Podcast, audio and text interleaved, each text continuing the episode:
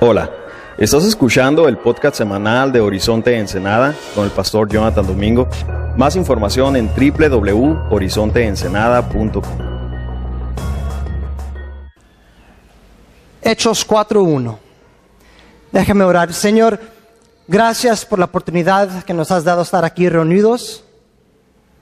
Pido, Señor, que tú seas glorificado en tu palabra, que tú, mi Dios, puedes expresar tu corazón y que podamos exaltarte. Te entregamos, Pastor Jonathan y Juan Domingo y todos los del instituto, todos los que salieron para México, que pueden regresar con bien. Espero que fue de gran bendición para ellos y que ellos puedan compartir todo lo que han recibido de ti, Señor, y que sea de ánimo para nosotros. Entregamos esto en el nombre de Cristo Jesús. Amén. Amén. Bueno, a lo mejor algunos andan confundidos, pues ¿cómo es que vamos a comenzar con versículo 1 cuando la semana pasada comenzamos con versículo 23? Y si estás confundido es porque yo también estaba confundido. Um, fue un error de mi parte, pero está bien. Vamos uh, en el mismo, va a ser el mismo contexto, vamos a ver, vimos el resultado de la persecución y ahora vamos a ver la causa de la persecución y también cómo es que el, el Evangelio estaba saliendo con esa autoridad y, y, ser muy valientes estas personas. Yo sé que algunos ya lo escucharon, pero hubo un hombre que llegó al cielo y ahí estaba en la presencia de Pedro, pues ya saben que Pedro ahí está en la, la entrada, ¿verdad? Y Pedro le dice, bueno, pues, ¿tu nombre? Y, le dice fulano de tal, y anda buscando y no, veo tu nombre. Y veo los, los, otros libros y dice, ¿sabes qué? Lo siento, pero ni tenemos apuntado aquí, ni sé quién eres. Bueno, vamos a hacer algo. Si tú me puedes demostrar, me puedes platicar de una obra buena que tú hiciste mientras que estabas en la tierra, entonces tal vez podemos arreglarnos y puedes entrar. Y él dice, oh, pues, perfecto, yo tengo una. Dice Pedro, bueno, platícamelo. Bueno, resulta que algún día estaba manejando y estaba pasando por un, una ciudad muy peligrosa y miré ahí muchos pandilleros malos, malvados ahí y en centro de ellos una mujer. Y obviamente la estaban amanezando y, y causando problemas. Y por el temor que tenía iba a seguir manejando, pero dije, no, no puedo, tengo que hacer lo bueno. Aunque estoy chico y todo lo voy a hacer. Y, salí de mi carro y fui con esos y encontré el mero mero.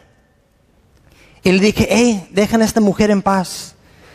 ¿Y tú qué? Y esto. Y comenzaron conmigo y, y pues lo que hice fue al mero, el más grande, y tenía aretes y agarré su oído con los aretes y se arranqué todos los aretes. Dice Pedro, wow, qué valiente. Rescataste a esa mujer, wow. ¿Y, ¿Y cuándo sucedió esto? Él dice, hace como un minuto.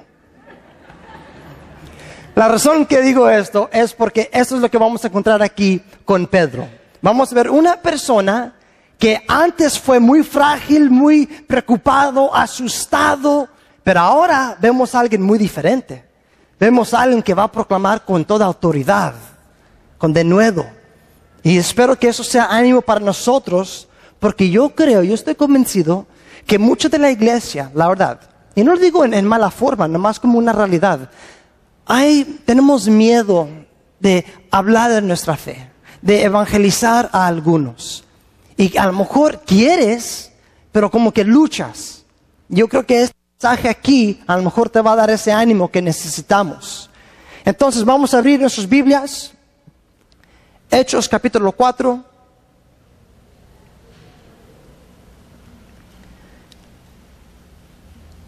Vamos a comenzar aquí, versículo 1.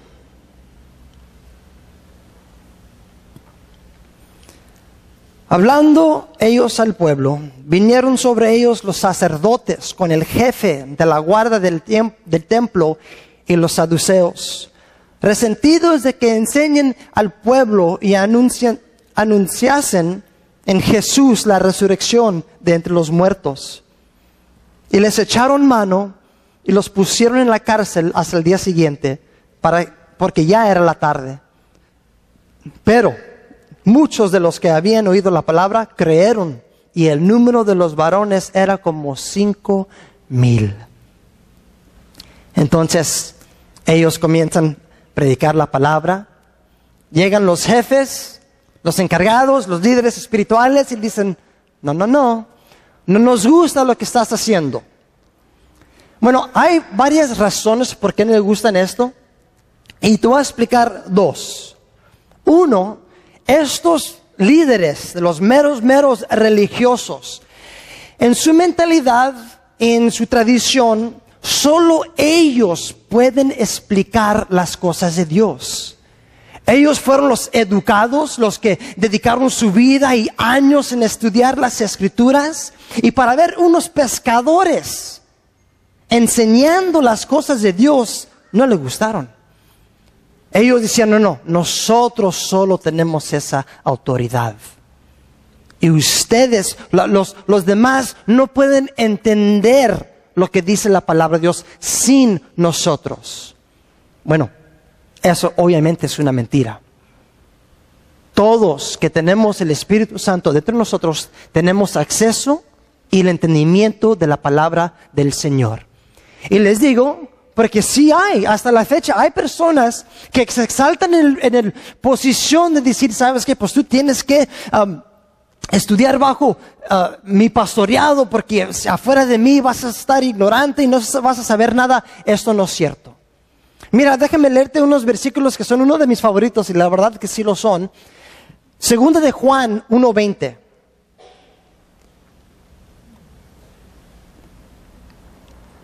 Segunda de Juan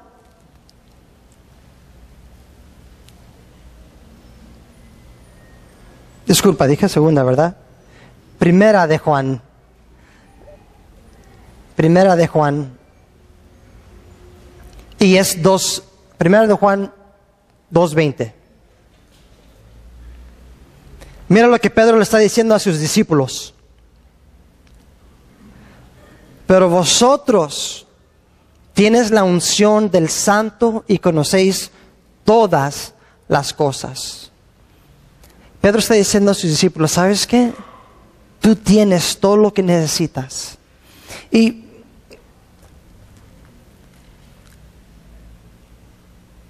la verdad es que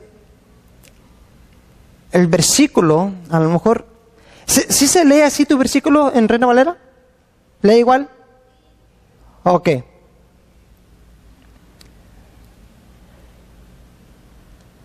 Aquí él, él es bien claro en lo que él está diciendo que cada persona tiene esa unción, cada quien puede entender las palabras del Señor.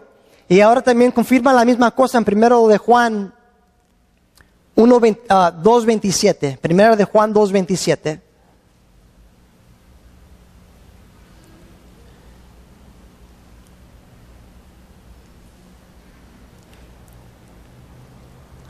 Pero la unción que vosotros recibéis de Él permanece en vosotros y no tienes necesidad de que nadie nos enseñe, así como la unción misma os enseña todas las cosas. Y es verdadera y no es mentira, según ella os ha enseñado permanecer en Él. Entonces está diciendo, mira, la unción que yo tengo como un apóstol, tú también lo tienes. Cuando pensamos en los mejores predicadores de nuestro tiempo, ¿sabes que el mismo Espíritu Santo que muere en ellos muere en los que han puesto su fe en Cristo Jesús. Y nosotros tenemos el mismo acceso. Y, nomás lo digo para animarte, porque algunos piensan, no, solo el pastor puede entender lo profundo, la carne de la palabra. No, el Señor da acceso a todos. Y cuando está diciendo no necesitas un maestro, Él no está diciendo que los maestros no deben existir. Eso contradice la escritura. En Efesios, Él dice, Él nos dio maestros y apóstoles para enseñarnos. Pero lo que Él está diciendo es que también tenemos acceso. Y también dice que la escritura no es de interpretación privada por solo algunos pocos. No. Esta palabra es para todos nosotros. Y sí, algunos a lo mejor les van a tardar un poco más para entender algo que otros pero todavía la unción que tenemos es igual, tenemos el mismo, el Espíritu Santo. Entonces ellos, estos saduceos, lo que están diciendo, hey, ustedes no tienen la unción que nosotros. No pueden andar predicando las cosas de Dios porque no tienen la misma educación. Esa es una de las razones, que no le gustaron que alguien más enseñe cosas espirituales. Pero la otra cosa es, los sadiceos fue un grupo religioso, pero también como político. O sea, ellos creían en las cosas religiosas, pero no en lo espiritual. ¿Cómo? O sea, entendían todas las buenas obras, es bueno, pero cuando estás hablando de la resurrección, cuando estás hablando de ángeles, de las cosas espirituales, ellos lo negaron completamente. Entonces, como ellos están predicando la resurrección de Cristo, ellos dicen, no estamos de acuerdo con eso. Estás hablando de, lo espiritual. Entonces se puede decir esto. Los sadiceos eran los que decían, ¿sabes qué? Haz tus buenas obras. Ayuda a la gente. Pero no te pongas muy espiritual. No, no andas mencionando a Cristo, la resurrección o las escrituras. Tú nomás haz las buenas obras. ¿Y sabes qué? Hoy en fecha tenemos esos mismos tipos de personas. Lo que pasa es, el mundo no, no tiene problema cuando nosotros hacemos buenas obras. Dicen, ah, qué bueno, nos gusta cuando los cristianos ayudan a los pobres. Ah, qué bueno que andan construyendo casas para los que no tienen, ayudando a las viudas. Qué bueno, no estamos en contra de ustedes. Pero, no, anden hablando de las cosas espirituales, no, no mencionen Cristo. Eso no es necesario. Mira, hasta nos respaldamos a ustedes, solo si no mencionan a Cristo. Es la verdad, es exactamente lo que dicen. Pero lo triste es esto. Algunas iglesias dicen, wow, pues sabes qué, tienen razón. Podemos hacer lo mismo, hacer las buenas obras y nomás no hablamos de Cristo. Si, si ellos nos dan esa puerta abierta, ah, puede funcionar nuestro ministerio. Entonces comienzan con buenas obras, pero sin mensaje. Familia, si tenemos un ministerio Cualquier ministerio aquí que tengamos, si estamos dándole comida a los pobres, yendo a las prisiones para animar a la gente, sin el mensaje de Cristo Jesús, no tiene poder. La escritura dice que el poder de Dios es la resurrección, es el Evangelio. Entonces, no ser engañados, porque muchos andan engañándose diciendo, ¿sabes qué? Sí, cierto, tiene razón el mundo. No nos van a atacar si nomás hacemos buenas obras. Y, hubo un, no sé cuál evento fue hace muchos años, donde había muchos cristianos y algunos estaban predicando y otros nomás estaban regalando cosas. Y hubo como una queja entre ellos. Ellos, los que estaban regalando, no les gustaban que ellos andaban predicando el Evangelio. Diciendo, hey, nomás enséñales amor, nomás dale las cosas ok, eso puede ayudar por ese día, puedes regalar algo, pero ¿qué te sirve tener algo cuando todavía has perdido y no has escuchado el Evangelio? Entonces aquí estos saduceos son esas personas que dicen, mira, Pedro, Juan, no vas a tener problemas con nosotros. Solo no hables de Cristo. Y lo vamos a ver un poco después. Solo no hables de Cristo. No hablan mal de las obras, nomás dicen, no menciones su nombre. Y vamos a llegar nosotros a ese mismo lugar donde la gente te va a decir, hey, qué bueno, haz esas cosas, pero nomás no te pongas muy espiritual. Pero nosotros tenemos que obedecer al Señor primero, ¿verdad que sí? Amén. Vamos a ir, versículo 3, en nuestro texto.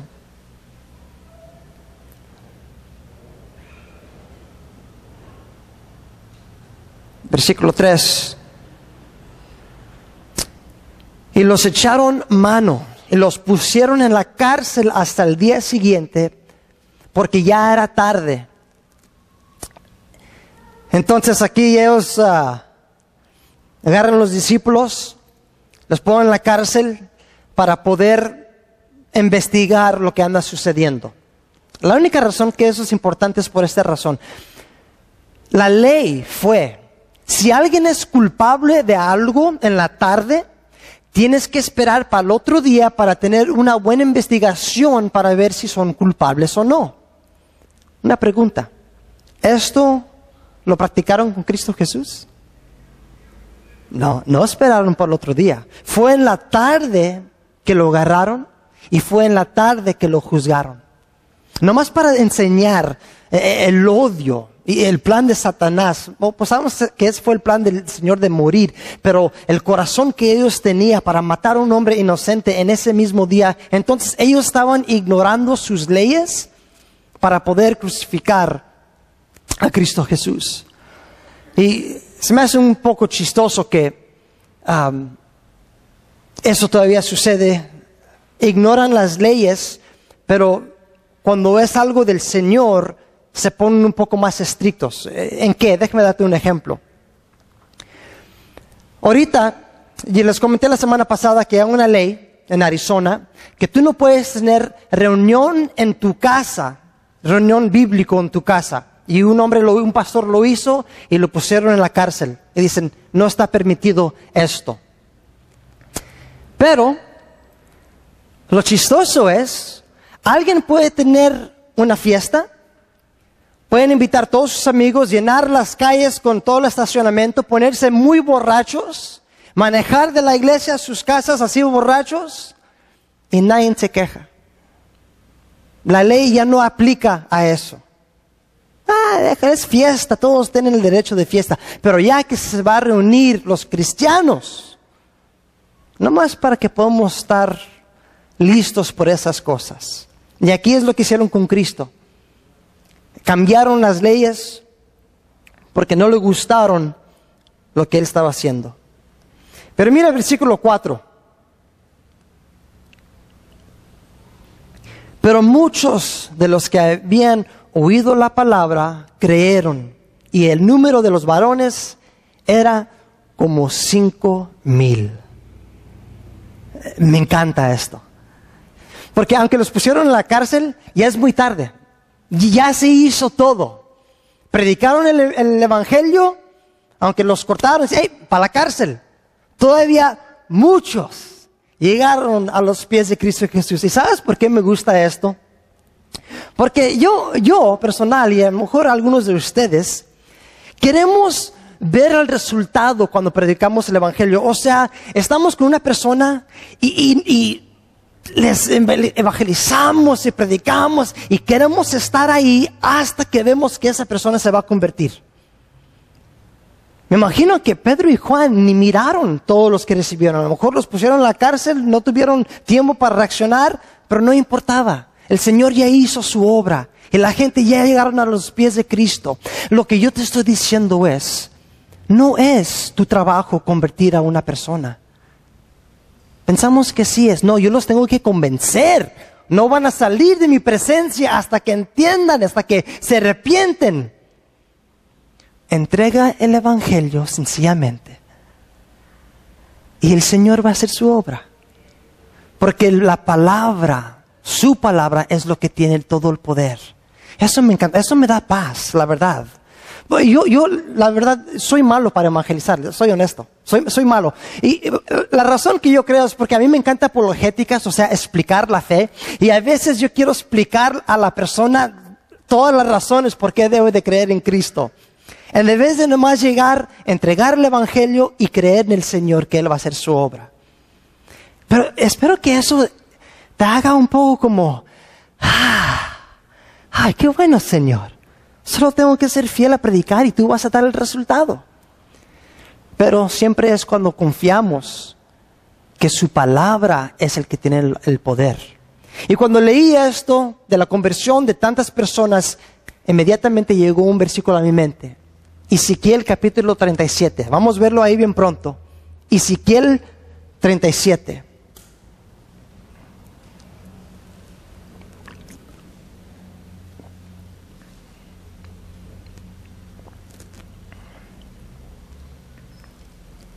Uno de mis favoritos.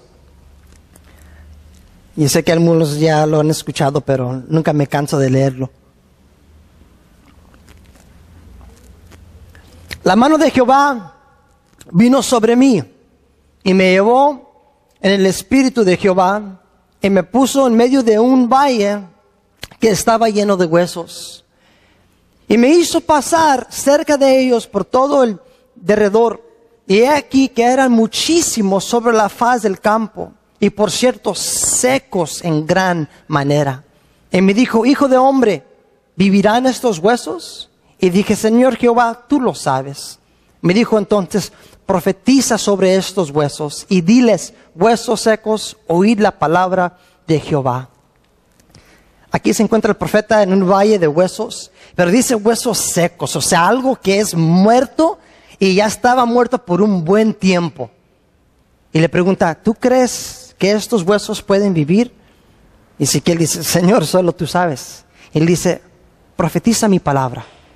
Háblale a estos huesos. Y mira lo que pasa en versículo 10. Y profeticé como me había mandado y entró espíritu en ellos y vivieron y estuvieron sobre sus pies un ejército grande en extremo. Me encanta. Él profetizó. O sea, es dar la palabra del, del Señor. Nomás para que todos puedan entender esto. Cuando estamos profetizando, muchos pueden pensar que estamos hablando cosas del futuro o algo desconocido. La escritura también lo explica en la forma de que si estás dando el Evangelio, estás profetizando. Eso también es parte de, de ah, profecía. Entonces él está diciendo, mira, de mi palabra, profetiza a estos huesos. Entonces dijo, ok, dio la palabra del Señor y ¿qué pasó? Dio vida a los huesos más secos. Ese es el poder de la palabra del Señor familia. Y cada uno de, de nosotros tenemos acceso a eso. Es nomás predicar Cristo Jesús, lo que Él hizo, el propósito por qué Él lo hizo, y el Señor va a hacer la obra. Vamos a profetizar, profetizar este mensaje y vamos a ver el resultado que va a hacer que los huesos secos van a vivir de nuevo. Regresamos aquí, versículo 5 de nuestro texto.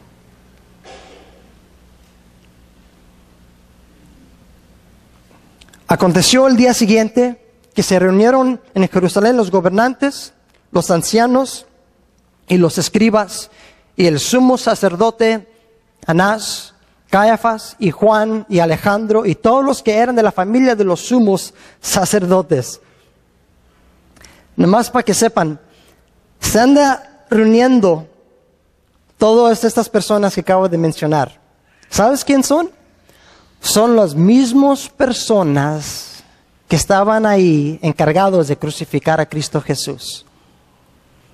Entonces, tú sabes, yo sé que en la mente de Pedro y de Juan dijo, oh, oh, se va a repetir esto de nuevo. Ya conocemos quiénes son esas personas y ellos mataron una persona inocente. Cristo fue perfecto. Él expresó más amor que yo. Él hizo más buenas obras que yo. ¿Por qué creo que a Él lo van a matar y a mí no? Me imagino que Él estaba convencido que ya llegó el punto que va a morir. Él y Juan. ¿Por qué no, verdad? Encuentras ahí los meros, meros que mandaron Cristo a su muerte. Tú vas a decir, no, pues aquí ya se terminó el ministerio. Pero me gusta algo bien, bien- bien suave. Aunque Él sabe que estos son las mismas personas encargado de crucificar a Cristo Jesús, Pedro no tiene nada de miedo. Él todavía proclama, proclama la palabra autoridad. Eso me encanta. Porque vemos que algo cambió en Pedro. Familia, ¿no se recuerdan que cuando Cristo fue crucificado, ¿qué hizo Pedro? El segundo, el más valiente, el que dijo, no, Señor, yo voy a hacer a todos te van a negar, menos yo. Yo voy a estar ahí hasta el final. Pero de todos, fue el más temeroso. Él negó a Cristo Jesús con gente común, con gente que ni tenían autoridad. Le preguntaron, ¿tú conoces a Jesús? No sé quién es. Con una persona que ni siquiera importaba. Y ahora, de negar a Cristo con una persona común, va a proclamar a Cristo con la gente con poder. ¿Qué pasó? ¿Qué, qué cambió en la vida de Pedro? tiene que ser, obviamente, el Espíritu Santo. Y eso es lo que vamos a ver ahorita. El Espíritu Santo lo cambió. Lo hizo una persona diferente. ¿Y por qué me encanta esto tanto? Porque como dije antes, yo sé que hay aquí algunos, si no varios, que a lo mejor son como Pedro. Crees en el Señor, pero se presenta la oportunidad, ahí está una gente común y, y, están hablando y tú dices, hoy debo de decir algo, y, pero no sale de tu boca. No puedes evangelizar. Tienes un temor y sigues caminando con tu cabeza para abajo y dejaste esa oportunidad y dices, ah, pues yo no soy esa persona, no sé cómo. Pedro tampoco fue esa persona, pero algo lo cambió y eso fue el Espíritu Santo. Lo que estoy diciendo es, si eres esta persona, pídele al Señor, Señor, envíame y lléname con tu Espíritu Santo. Porque yo estoy convencido que a lo mejor no hemos pedido eso. A lo mejor no pensamos, bueno, así soy yo y no es mi don, no es, mi ministerio y jamás lo has pensado de clamárselo al Señor, Señor, ayúdame a evangelizar y proclamar tu palabra. El Señor es capaz de hacerlo. Yo cuando llegué a los pies de Cristo Jesús hace mucho tiempo, fue como un año después de que salí de la secundaria. Yo tenía todavía como mis amigos seculares, y, tenía vergüenza y miedo de, hablarles de Cristo. Y me sentía muy triste, como, ay, ay, ay, ah, no puedo hacer esto. Pero fue un tiempo que el Señor me llenó con su Espíritu Santo. Y fui a un juego de fútbol de la secundaria. Ahí, ahí estaban todos los, mis ex amigos y amigos y una gran multitud. Yo también era una, una, persona muy orgullosa y también nuevo en el Señor, porque ahí en la secundaria yo era como el, uno de los más populares entre la gente.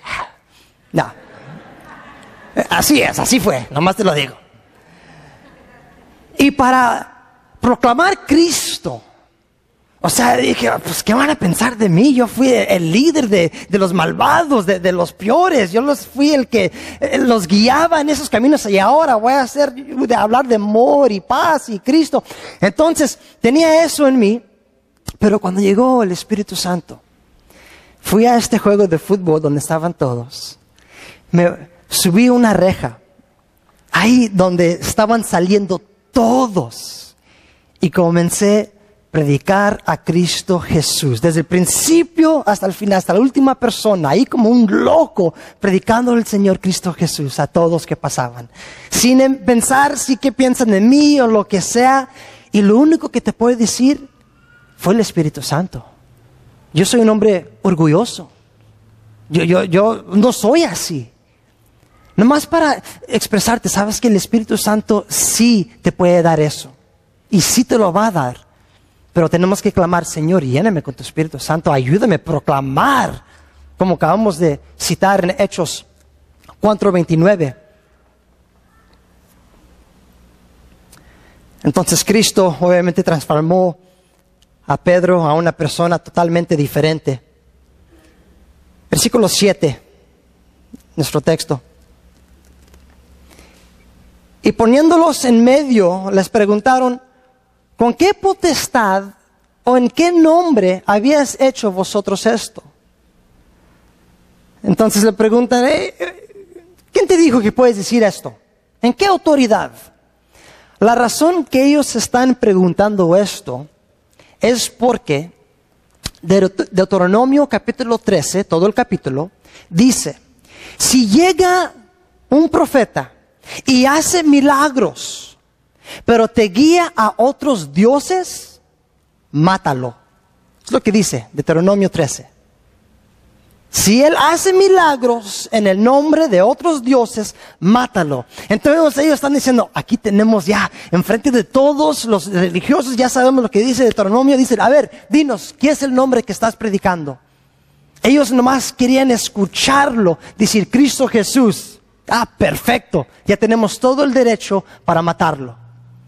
Pero Pedro estaba lleno del Espíritu Santo. Y le dio el Señor sabiduría en cómo contestar. Porque sí va a proclamar Cristo Jesús. Pero mira en qué forma. Para que la gente pueda darse cuenta de lo que andan haciendo. Versículo 8. Entonces Pedro, lleno del Espíritu Santo, que es la clave, les dijo, gobernantes del pueblo y ancianos de Israel, puesto que hoy se nos interroga acerca del beneficio hecho a un hombre enfermo, de qué manera éste haya sido sanado, sea notorio a todos vosotros y a todo el pueblo de Israel que en el nombre de Jesucristo de Nazaret, a quien vosotros, vosotros crucificasteis y a quien Dios resucitó de los muertos, de los muertos, por él este hombre está a vuestra presencia. Entonces, esa es la sabiduría que él tiene. Dice, me estás preguntando en quién, me estás acusando. Espera, déjame aclarar esto, dice Pedro. ¿Me vas a acusar porque hicimos algo bueno a una persona que estaba enfermo? Pudo decir directamente Cristo Jesús y lo hubiera matado. Pero como estaba la multitud de la gente ahí, Él los hizo pensar. Dice, ok, me vas a juzgar, me vas a matar porque yo hice una buena obra. Imagino que todos estaban pensando, oh, pues sí, cierto, pues ¿cómo, cómo lo van a poder matar al cabo de, de ser una buena obra en el nombre de Cristo Jesús? Entonces sí proclamó el Señor, pero usó sabiduría diciendo, hey, ¿me vas a juzgar por eso? Y esto yo creo que es algo, um, pues, una herramienta que nosotros como cristianos podemos usar. Si nosotros vivimos una vida que demuestra que somos siervos del Señor, que proclamamos a Cristo, pero tenemos buenas intenciones, podemos decir, ¿por qué nos juzgas? ¿Qué, hemos hecho mal para la comunidad? ¿Me vas a juzgar por ser esto? Sí, lo hago en el nombre de Cristo Jesús, pero ¿y qué te pueden decir? Entonces me imagino que Pedro tenía ese buen entendimiento y el Señor lo guardó y lo cuidó con esto. Y mira ahora Versículo 10. Sea notorio a todos vosotros y a todo el pueblo de Israel que en el nombre de Jesucristo de Nazaret, a quien vosotros crucificasteis, a quien Dios resucitó de los muertos, por este hombre está en vuestra presencia sano. 11. Este Jesús es la piedra reprobada por vosotros los edificadores, la cual ha venido a ser cabeza del ángulo. Aquí él está ah, citando Salmo 118. Dice, esta persona, Cristo Jesús, es la mera razón que estamos aquí y ustedes lo rechazaron. Déjame explicar todo en otra manera. Hay que decir que va a ser cumpleaños de, nuestra hermana Tania. Va a cumplir sus 30 años y, y todos decimos, ¿sabes qué? Tania ha sido una gran bendición. Ok, 32 años. Una gran bendición que, que, queremos bendecirla, queremos y vamos a todos unirnos aquí en la iglesia. Vamos a listar el edificio, vamos a traer mesas y vamos a poner um, mantiles bien bonitos con flores y vamos a poner globos por todo lugar. Y como ella hace buenos pasteles, vamos a hacer un pastel hasta mucho mejor, bien grandísimo, un fuente de chocolate, un mejor DJ, música con Josué.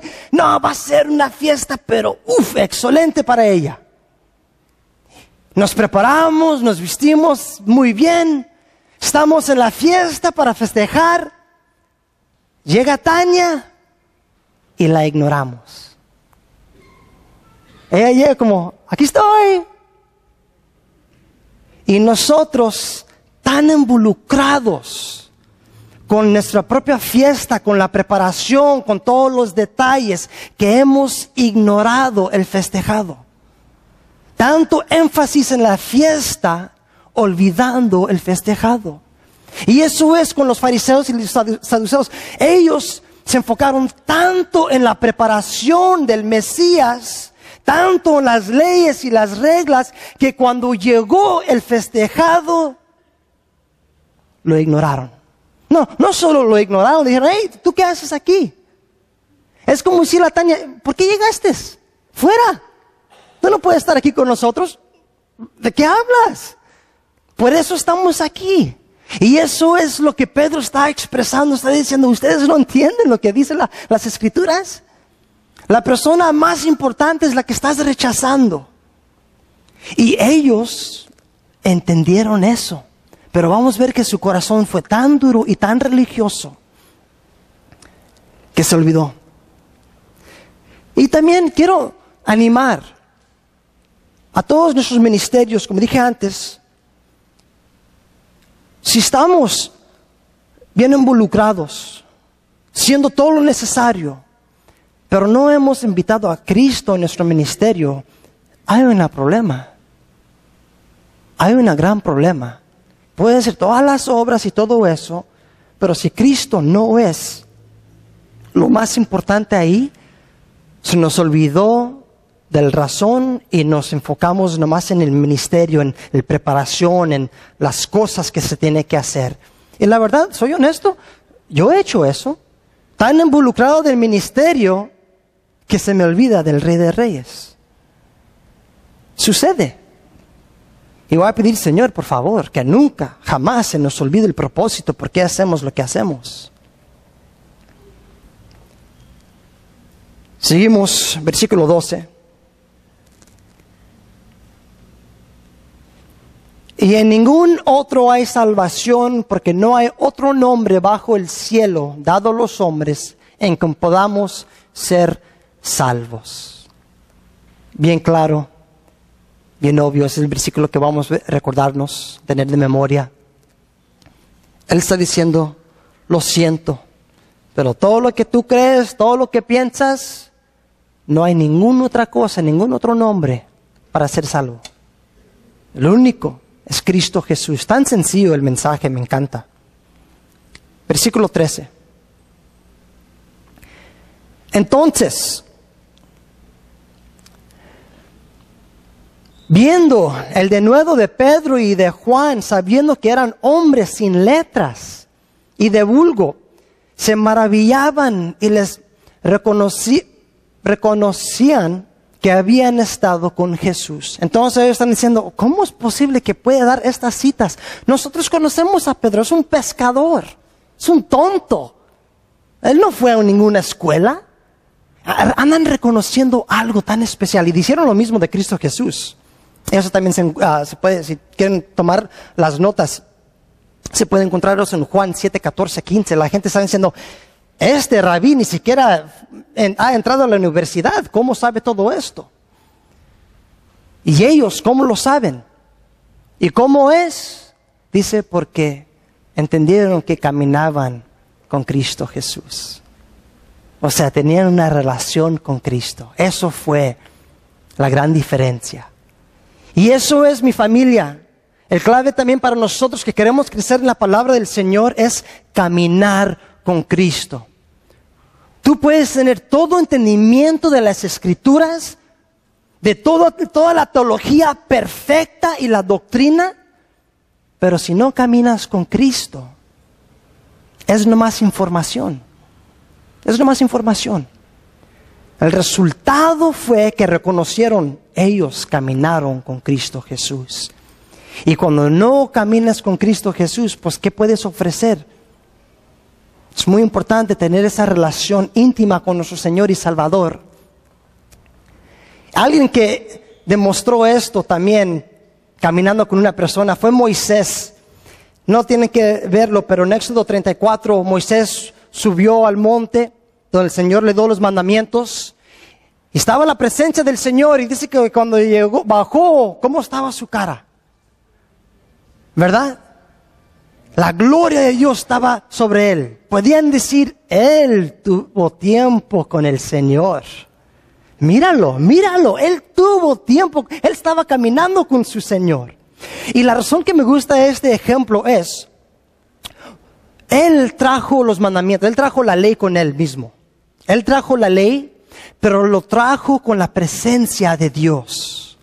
Y la razón que lo digo es, nosotros podemos traer la ley a las personas, pero sin la presencia de Dios. Y nomás son, estas son las reglas, eso es lo que Dios quiere. Y no, y no pueden ver que hemos caminado con el Señor. Pero cuando tú llegas con la palabra de Dios y que se nota que has caminado con el Señor, la gente va a decir algo diferente de ti. Algo es muy diferente. Yo creo que todo Israel, Israel cuando miraron a Moisés, ay, ay, ay. Y recibieron esa palabra porque reconocieron que él tuvo tiempo con el Padre.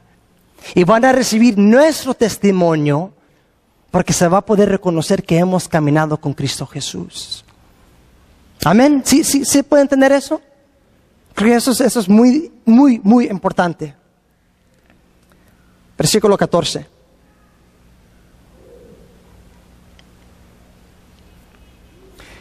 Y viendo al hombre que había sido sanado, que estaba en pie con ellos, no podían decir nada en contra. Entonces les ordenaron que saliesen del concilio y conferenciaban entre sí, diciendo, ¿qué haremos con esos hombres? Porque de cierto señal manifiesta ha sido hecha por ellos, notoria a todos los que moran en Jerusalén, y no podemos negarlo.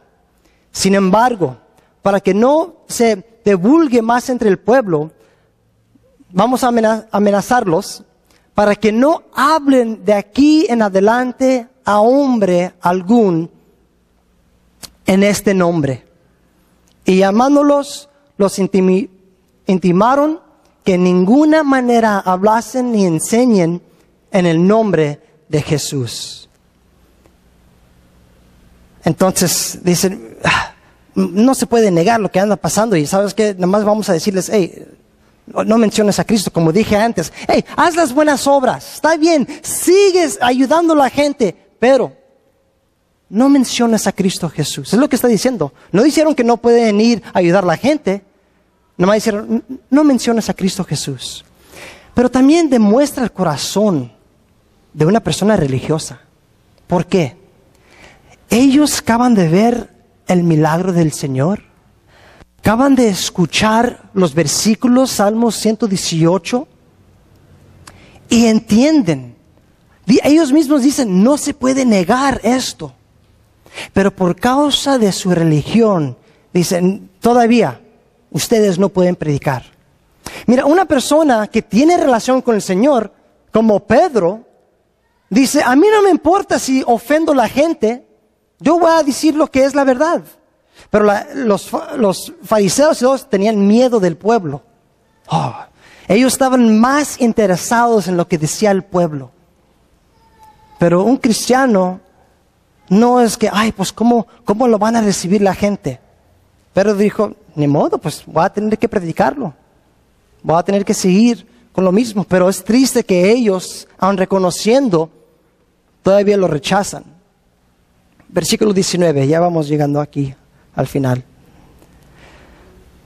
Mas Pedro y Juan respondieron diciéndoles, juzgar si es justo delante de Dios obedecer a vosotros antes que a Dios que a Dios, porque no podemos dejar de decir lo que hemos visto y oído. Ellos están diciendo, mira, lo que me estás diciendo, lo vas a tener que juzgar entre tú y Dios porque yo no tengo otra cosa que decir. Solo puedo enseñar lo que yo he visto y he escuchado. Y eso es la verdad lo que un cristiano debe de ser. Es decir, ¿sabes qué? Solo puedo enseñar lo que el Señor me ha enseñado. O sea, yo en lo mío no tengo nada que ofrecer, solo puedo enseñar lo que dice el Padre. Igual, espero aquí en el púlpito nunca, jamás decirte lo que yo pienso, sino solo lo que yo he escuchado aquí en la palabra del Señor. Entonces ellos le están diciendo, no nos queda opción. Lo siento ustedes religiosos, pero no me queda ninguna otra opción. Tengo que mencionar lo que yo he oído y he escuchado. Versículo 21.